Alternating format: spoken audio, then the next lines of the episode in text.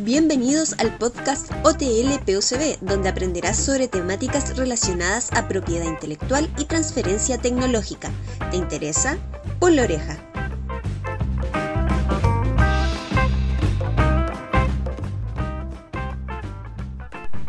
Bienvenidos al quinto capítulo del podcast de la OTL PUCB.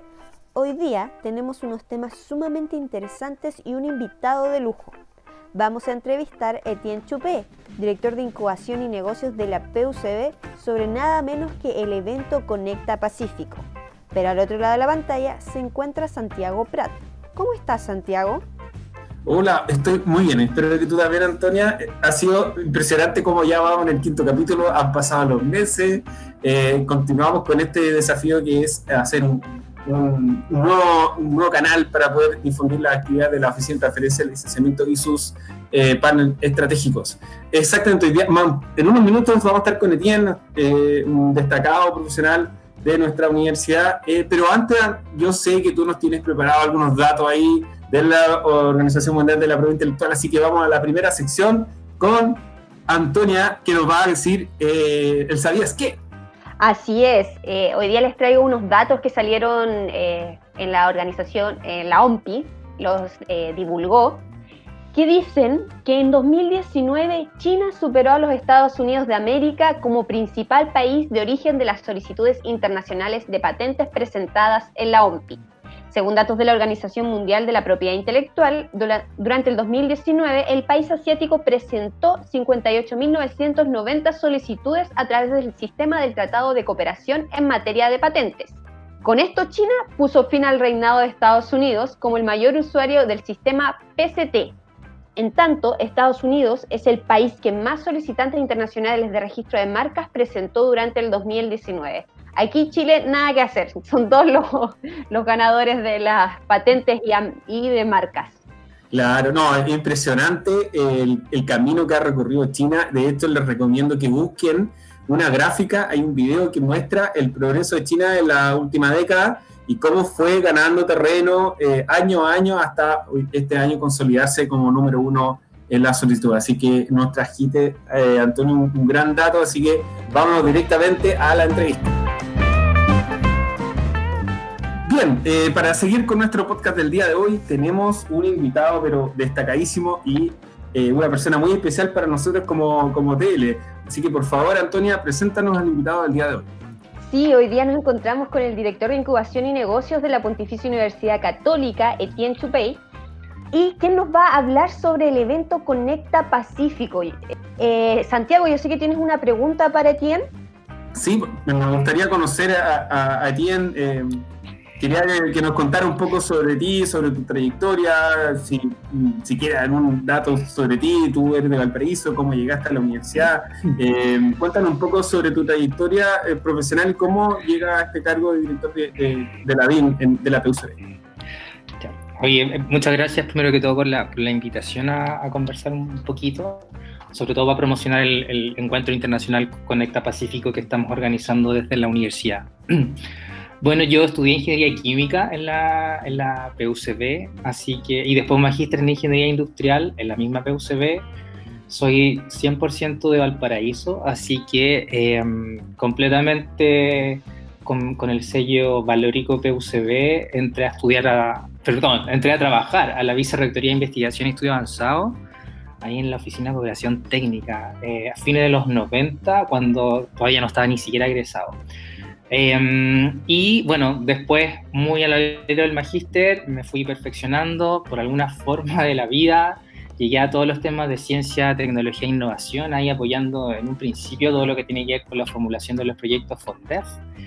Hasta que el año 2010, eh, con la nueva rectoría, afortunadamente y también muy agradecido, me toca ser el el primer director de la Dirección de Innovación y Emprendimiento, ahí para fomentar toda la innovación y emprendimiento desde la universidad, en la universidad y también hacia el sector externo. Después de cuatro años me fui, yo digo, a hacer una pasantía de cuatro años al sector público, muy de la mano porque entré a estudiar un doctorado en Ciencias de la Administración en la USACH. Eh, quería, sí o sí, un sueño de vida era tener un doctorado, eh, sobre todo por, por un tema muy personal quería investigar, quería aprender mucho más de metodologías de investigación, en fin. Y, mm, y junto con, con, este con el estudio del doctorado, eventualmente quería también probarme en el sector público, así que terminé trabajando en el Ministerio de Economía, en la ex división de innovación del Ministerio de Economía, porque ahora todo se cambió al Ministerio de Ciencia y Tecnología.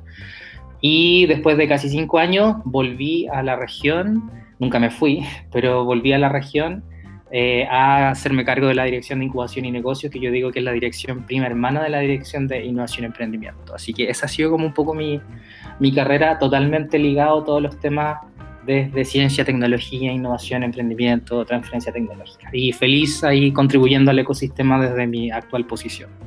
Sí, oye, impresionante. Eh, nosotros nos conocemos muy de cerca tu historia y qué bueno que tengas también la, la posibilidad de, de compartirla con los que nos están escuchando. y también, bueno, siempre, todo el mundo te conoce como un realizador, siempre generando instancias nuevas y también sé que tú estuviste muy presente en la creación de la Oficina de Transferencia y Financiamiento en origen también, ¿no? Sí, eh, bueno, ahí justo muy de la mano con el cargo de director de innovación y emprendimiento, afortunadamente con Corfo siempre, está, siempre hemos establecido una súper buena relación, ahí como ya casi hace 8 o 9 años, eh, ellos lanzaron un programa para entrenarse en la UTM, que es como la Red GT, pero de Estados Unidos, obviamente cuando no había Red GT aún en Chile. Y ahí confluyeron, confluimos distintos profesionales que estábamos trabajando al alero de Vicerrectoría de Investigación. Se formó un capital social súper importante, súper interesante, e identificamos que en temas de transferencia tecnológica teníamos que, estábamos todos en un punto súper inicial y bastante eh, equilibrado. Ninguna universidad sabía mucho más que la otra y eso también le dio el, ánimo de trabajar con transferencia tecnológica muy desde pañales, muy en el hacer, eh, muy también en colaborativo como, como, como sistema universitario, también muy de la mano con Corfo. Afortunadamente todos los astros se unieron y creamos también con mucho compromiso la red GT como por el año 2012. Posiblemente me tocó ser también el presidente como por tres años de esa red muy comprometido con su creación y también feliz de todo lo que se ha logrado en estos años. Y hasta que, bueno, afortunadamente, yo digo, se, alinean los astros y Corfo crea el programa de fortalecimiento y creación de oficinas de transferencia y bueno, también me tocó estar como a cargo de, la creación de sus inicios de, la oficina, así que también eh, muy, eh, muy, un tema muy importante también para mí personal y profesionalmente y, y que le tengo mucho cariño. Excelente. Etienne, llevándote al tema del evento de Conecta Pacífico, ¿me podrías contar en qué contexto nace y cuál es el propósito y, u objetivo del evento?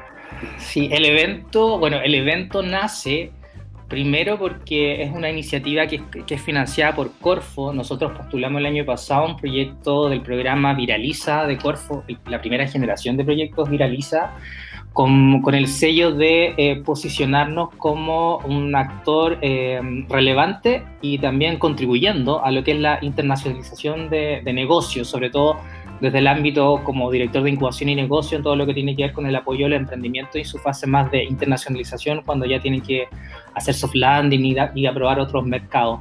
Afortunadamente nos adjudicamos el proyecto el segundo semestre del año pasado lo estábamos organizando para ser presencial en Viña y, este año, y bueno, como todos sabemos por el tema pandemia, tuvimos que mutar al, al, hacerlo en un formato virtual que tiene sus pros y sus contras. Yo diría que los, los contras que no, nos, no estamos conectados físicamente, que, que, yo creo que es un aspecto importante para las relaciones sociales entre todos los actores que están convocados a este encuentro, pero también muy, muy a favor de que los, las personas se puedan conectar desde sus casas en distintos países, porque este es un encuentro internacional a solo un clic de distancia y obviamente eso también influye en que no hay viaje ni, ni que tengamos que estar preocupados de la logística, la operativa.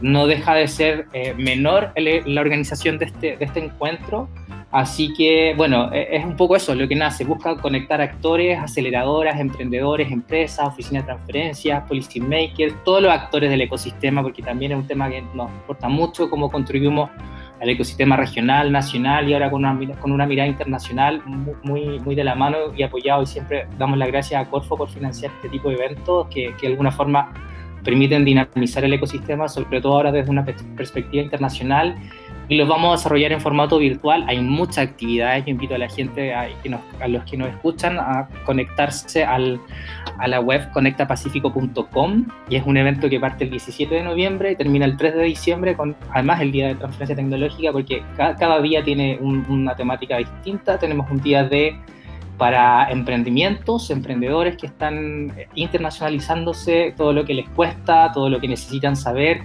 Em, también temas de eh, gestión femenina e internacionalización de negocios, un tema de género muy importante para la política pública del país, también para nosotros como universidad, para tratar de cortar las brechas de, la participación de la mujer en estos temas de emprendimiento, ciencia, tecnología, en fin. Un, eh, un, día de policy makers, de cómo desde la política pública se puede contribuir a fortalecer y mejorar los ecosistemas que, que van en temas pro internacionalización de innovación y emprendimiento el día de transferencia tecnológica también, que, es muy importante, y creo que se me escapa uno. Pero eso, eso principalmente. Toda la información está en conectapacifico.com. Mira, qué espectacular. Eh, y un poco así haciendo un esquema general, ¿quiénes estarían convocados? ¿Quiénes son los que están invitados a este, este evento? Y por otra parte, ¿qué, costo tiene? ¿Hay que inscribirse? Eh, ¿Hay actividades que son abiertas? ¿Hay otras actividades que son cerradas? ¿Cómo, cómo se accede? ¿Hay que postular? ¿Nos puedes comentar un poco más de eso? Sí, hay actividades que son, eh, lo, lo, tenemos dividido justamente en actividades abiertas y cerradas. Las abiertas, invitados todo el público, por supuesto, los actores del ecosistema, yo diría principalmente emprendedores, cinco horas de negocio, aceleradoras, empresas, inversionistas, oficina de transferencia, eh, inversionistas privados también, tenemos un capítulo también de Corporate Venturing, y em, esas son las abiertas que van a ser webinar con moderadores, con panelistas de distintos países también, lo cual le da como el sello internacional, y actividades más cerradas que se postula, y pueden postular las empresas, los emprendedores, aquí está, está todo el equipo de la, de la Dirección de Incubación y Negocios contribuyendo en este evento colectivo, en conectar empresas con emprendedores, empresas con, em, con oficinas de transferencia, emprendedores con inversionistas privados, en fin, todas las conexiones posibles había y por haber en unas actividades que tenemos ruedas de negocio y también una academia para emprendedores como de preinternacionalización y también un evento de, de innovación abierta como de Match, que, que también tiene por nombre Pacífico Match. Así que ahí respondiendo a tu pregunta, Santiago, hay, hay eh, actividades abiertas para toda la comunidad que por supuesto se van a inscribir en, en los links de la que aparecen en la web. Ya tenemos hartos panelistas y, invitados internacionales ya que, están confirmados. Eh, los iremos dando, anunciando que a, medida que se va acercando el, evento y las actividades cerradas que por supuesto se, se postula y, y ahí cada, cada actividad tiene su requerimiento en particular. Súper. Eh, Etienne, respecto ya hemos hablado un poco sobre el, eh, el, alcance internacional que va a tener este evento, pero ¿me podrías eh, contar desde, desde, tu punto de vista cuál es la importancia de este tipo de eventos para, en el contexto nacional y latinoamericano?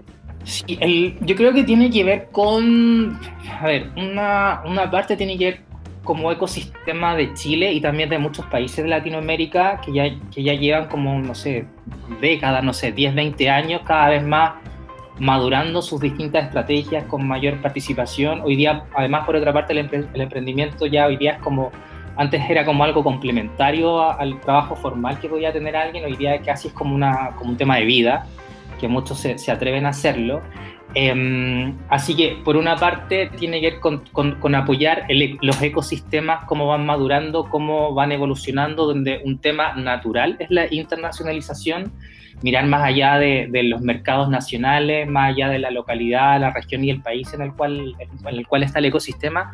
Y por otra parte, desde lo que significa desde la dirección al interior de la PUCB y en Valparaíso en particular, también tiene que ver cómo nosotros, con nuestro propio ecosistema, desde la universidad y también en la región y el país, también evidenciamos que, que hay un punto de inflexión donde ya hay muchas cosas que se están desarrollando. Eh, Chile es un país destacado en el, en el circuito internacional como un polo de, de negocio y donde los emprendedores, como les comentaba también, que va muy al alero de las actividades que estamos eh, organizando, su paso natural y obvio tiene que ver con salir como de su, de su caja, de su metro cuadrado y del lugar en el que estar y prospectar nuevos, nuevos mercados. Entonces, tiene que ver por una parte cómo evolucionan los ecosistemas, cómo se contribuye también se aprende de lo que hacen otros países, para bien y para mal, porque también es importante que uno aprenda de los errores que cometen otros y, y por supuesto también de los éxitos y también desde el punto de vista del emprendedor. El emprendedor nosotros siempre vamos a querer que, que sea exitoso, que le vaya súper bien y si puede abrirse más allá de, de Chile y de Valparaíso, espectacular. Yo creo que también nos permite ser como una vitrina para mostrar todo lo que estamos haciendo en nuestro país y compartirlo con, con los países hermanos y todos los que puedan participar. Un poco esa es la, la, la lógica del, del, del, encuentro. Oye, este, se ve muy entretenido. Yo por lo menos ya estoy inscrito ya en, en, eh, y apuntado ahí en la agenda para el, los días de transferencia. Me interesa todos los, eh, los temas de los días previos. Eh, este, este, evento se, se, está configurando en el fondo como un gran punto de encuentro para la comunidad, pero amplísima de innovación, emprendimiento, transferencia tecnológica, eh, de negocios también, de empresas, de venture capital. ¿Qué, ¿Qué, te gustaría en el fondo que, que pasara después con esto, que, con este espacio que, que, hoy día es virtual, pero que estaba proyectado de manera presencial? ¿Qué te gustaría que pasara después con, con Pacífico? ¿Tienes intenciones de, de, que esto se repita? Eh, ¿Cuáles son las proyecciones que ustedes ven para, para esta iniciativa que que a todos nos ha sorprendido por, por, la magnitud y la cobertura que va a tener. Sí. Eh, bueno, nos gustaría mucho sentar un precedente, ojalá poder, poder replicarlo eh, a futuro también, no sé, no sé si una vez al año. tenemos mucho que, que aprender de, de, esta primera versión que estamos haciendo ahora con, con apoyo de Corfo eh, para eventualmente pensar en, en, un capítulo completo, o si no por, dividido por temática y profundizar quizás más en algunos temas que sean de, interés de, todos los países y de todos los actores. Eh, yo creo que también tiene que ver con, con un espíritu muy de, muy de pandemia que, y, y, que justo también rescato que el nombre Conecta Pacífico incluso lo teníamos antes de esto. Eh, a mí personalmente yo creo que también represento el espíritu de, del equipo que está en la organización del encuentro y la universidad. Yo creo que lo que más nos interesa es justamente la conexión, como tiene título Conecta Pacífico, la conexión entre hermanos de las naciones, entre profesionales que trabajamos en distintos lugares de, articulando distintos actores del ecosistema o contribuyendo al ecosistema de innovación y emprendimiento, la conexión y la colaboración. Si uno puede contribuir en algo a, a, a los distintos actores que, que, buscan internacionalizarse, que buscan compartir sus prácticas, sus errores, sus experiencias, cómo podemos eh, avanzar en estos temas más allá de, una universidad, una región o un país, sino que casi como continente. Yo creo que con eso personalmente quedo súper contento. ¿Cómo se puede seguir después del evento? En el fondo es como el, medio, pero lo que uno busca, el fin, más colaboración y más conexión en todos estos temas que por supuesto eh, a todos nos interesan y cada vez más queda de, de se, se, evidencia que, que, solo no podemos, tenemos que trabajar en forma conjunta y colaborativa. Súper, sacándote un poco del evento en sí, ¿podrías comentarnos el rol que ha cumplido la PUCB en el desarrollo de negocios y emprendimientos con sello internacional? Sí, bueno, hay el sello, eh, bueno, principalmente desde la, desde la Dirección de Incubación y Negocios, que, que tenemos como el propósito de contribuir a la generación de, negocios y eso tiene que también contribuir al desarrollo económico social de, de la región también. Va muy al alero de la misión de la universidad, de nuestro sello valórico, de cómo nos proyectamos desde la universidad con todas las estructuras profesionales que tenemos, eh, de contribuir en este espacio de la vocación regional, por supuesto, siempre, siempre súper importante y cómo desde, desde un trabajo súper humilde que ya lleva 10 años prácticamente desde, desde que se creó, como te comentaba, la Dirección de Innovación y Emprendimiento en el 2010 y todas las distintas estructuras, desde la Oficina de Transferencia, desde la incubadora de negocios Crisali, la incubadora social Genet, todas las estructuras de apoyo que ha ido creando como los músculos la universidad, cómo los coloca al servicio de un tema que es súper importante para los emprendedores como la internacionalización. Y si no, cómo, cómo eh, fomentamos ese espacio, cómo vamos cimentando el, el, el camino a, a, esta, a, estas estrategias y, y, y, que tiene que ver mucho también de cómo se aprende de otras culturas, cómo funcionan otros mercados. No es, no es lo mismo emprender en Chile que en Perú, por ejemplo, por, por dar cualquier ejemplo. Entonces, mientras nosotros podamos contribuir desde el espíritu de la PUCB, desde la Dirección de Incubación y Negocios, Crisali, Seinova y todas las unidades, Ahí nosotros estamos eh, aportando nuestro granito de arena y tiene que ver con el sello que fuimos formados y con el sello también de trabajadores que, que buscan y, no, sé, no sé si suena muy cliché, pero buscamos y soñamos con, con, un país, un universo y una región mejor, más inclusiva, donde todos podamos aprender de todo. Mira, oye, y tiene, un poco aprovechándonos de, tu experiencia y también de tu, de tu formación inicial, un poco ligada a la ciencia y con este paso por, por posgrados que tienen que ver con, también con ciencia y, también con la administración y, tu paso por la división de innovación. Y ahora en negocio te queríamos hacer la pregunta que un poco conocer tu visión respecto a todos estos elementos que han sido un poco esbozados en tu, en tu trayectoria. ¿Cuál es a tu juicio o, o cuál es tu opinión respecto al rol que debe jugar la ciencia y el conocimiento científico para impactar en mejor innovación y en mejores negocios. ¿Cómo ves tú el panorama o, qué, nos diría en relación a, estas tres o cuatro áreas que se han, ido interconectando cada vez más? Sí. Mi opinión personal es que, eh, bueno, la ciencia, la tecnología y el conocimiento cada vez más demuestra que contribuye al desarrollo social y económico de un país, cómo avanza un país, cómo un país es más sabio, cómo se articulan todos estos distintos mundos entre los científicos, el sector productivo, el sector privado, la política pública, en fin, yo creo que ahí también nosotros estamos contribuyendo a esta articulación y entendimiento y diálogo también en los distintos, en los distintos sectores yo creo que eso es como lo, lo, lo, principal, que, que, este espacio eh, y, de todos los actores y estos temas tan importantes pueden contribuir al progreso de una nación y al progreso de una, de una sociedad. Principalmente eso es lo que, lo, que, lo que opino, lo que busco. Cada vez más se releva la, la importancia eh, de estos temas a, a nivel país Em, y yo creo que hoy, hoy más que nunca son evidentes que, que necesitan estar articulados y necesitan estar, eh, que sean muy relevados. Eh, es un, son temas país para mí. Ahí no hay mucho que discutir al respecto y son bastante em, evidentes. Y, y, yo creo que si, si em, quizás un poco cuando, cuando se habla de que estos temas un poco están alejados de la sociedad, yo creo que también están, tenemos el, el deber de, qué forma nosotros buscamos el mejor lenguaje y el mejor, eso, el mejor lenguaje para comunicar lo que, lo que se hace, lo que estamos haciendo eh, en temas de desarrollo científico y desarrollo tecnológico más allá de los números y las métricas o los indicadores con los cuales siempre, siempre somos medidos, independiente del número de emprendedores, número de ventas, en fin, yo creo que lo importante es cómo nosotros definimos cuál es el, la, palabra que tú dijiste, Santiago, cómo, cómo definimos el impacto que genera la ciencia y la tecnología, la innovación, en fin, en la sociedad, cómo mejora la calidad de vida, cómo hace, la, cómo hace las personas más felices, cómo les permite tener una mejor vida en, desde moverse en la ciudad, transportarse, eh, en fin, la experiencia de vida, yo creo que, y la salud también, por supuesto, y la educación, en fin, todos los, cruza todos los ámbitos.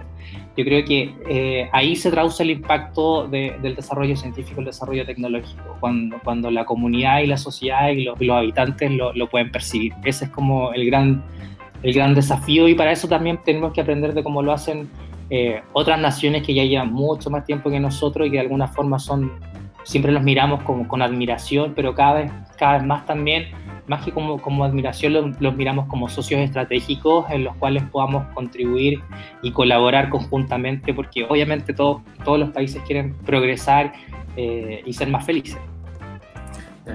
La, tiene clarita, Etienne en este, en este sentido la tiene clarita y nosotros tratamos también con este podcast de también contribuir un poco a lo que decías tú, que era comunicar estas temáticas de una manera distinta, diferente, eh, y también el podcast nos ha permitido ampliar eh, el público en el cual nosotros estamos llegando con, con estas temáticas. Así que, Ediel, nada más que agradecer tu, tu, tu, palabra, tu participación, tu tiempo y los desafíos que también pones sobre la mesa y este gran aporte que va a significar para la comunidad, ya no solo de Chile, sino también de Latinoamericana eh, comunidad latinoamericana, tú decías que nosotros ya vemos nuestro, nuestro, nuestros ejemplos como panel estratégico, pero también es cierto que el contexto latinoamericano ve en Chile también un, buen modelo a seguir y yo creo que eh, ese también va a ser un rol importante del Conecta Pacífico, que es poner en el contexto latinoamericano la experiencia chilena y también la experiencia de Valparaíso, que como ecosistema es único y ha tenido eh, destacada iniciativa y, también ha sido un ejemplo para, para, lo que se ha hecho a nivel nacional. Así que, bien, muchas gracias por estar con nosotros hoy día. Muchas gracias. Sí, y gracias a ustedes por el tiempo y ahí todas las redes sociales, conectapacifico.com en la web y todo Conecta Pacífico, Instagram, LinkedIn. Ahí estamos promocionando y tratando de, ir cada día informando más de todas las actividades para que la gente se motive y ojalá pueda participar y que sea un evento y un encuentro que, que nos sirva a todos, mucho más allá de los, de los que estamos en la organización. Así que gracias chicos por su tiempo la invitación. Así que a, conectapacifico.com y todas las redes sociales de Conecta Pacífico, de todas maneras, nosotros desde nuestras redes sociales también vamos a estar apoyando la difusión de este, de este evento que esperamos con, con alta gana. Así que muchas gracias Ariel y nos vemos en la próxima sección. Muchas gracias. Nuestra tercera y última sección es ¿Qué es?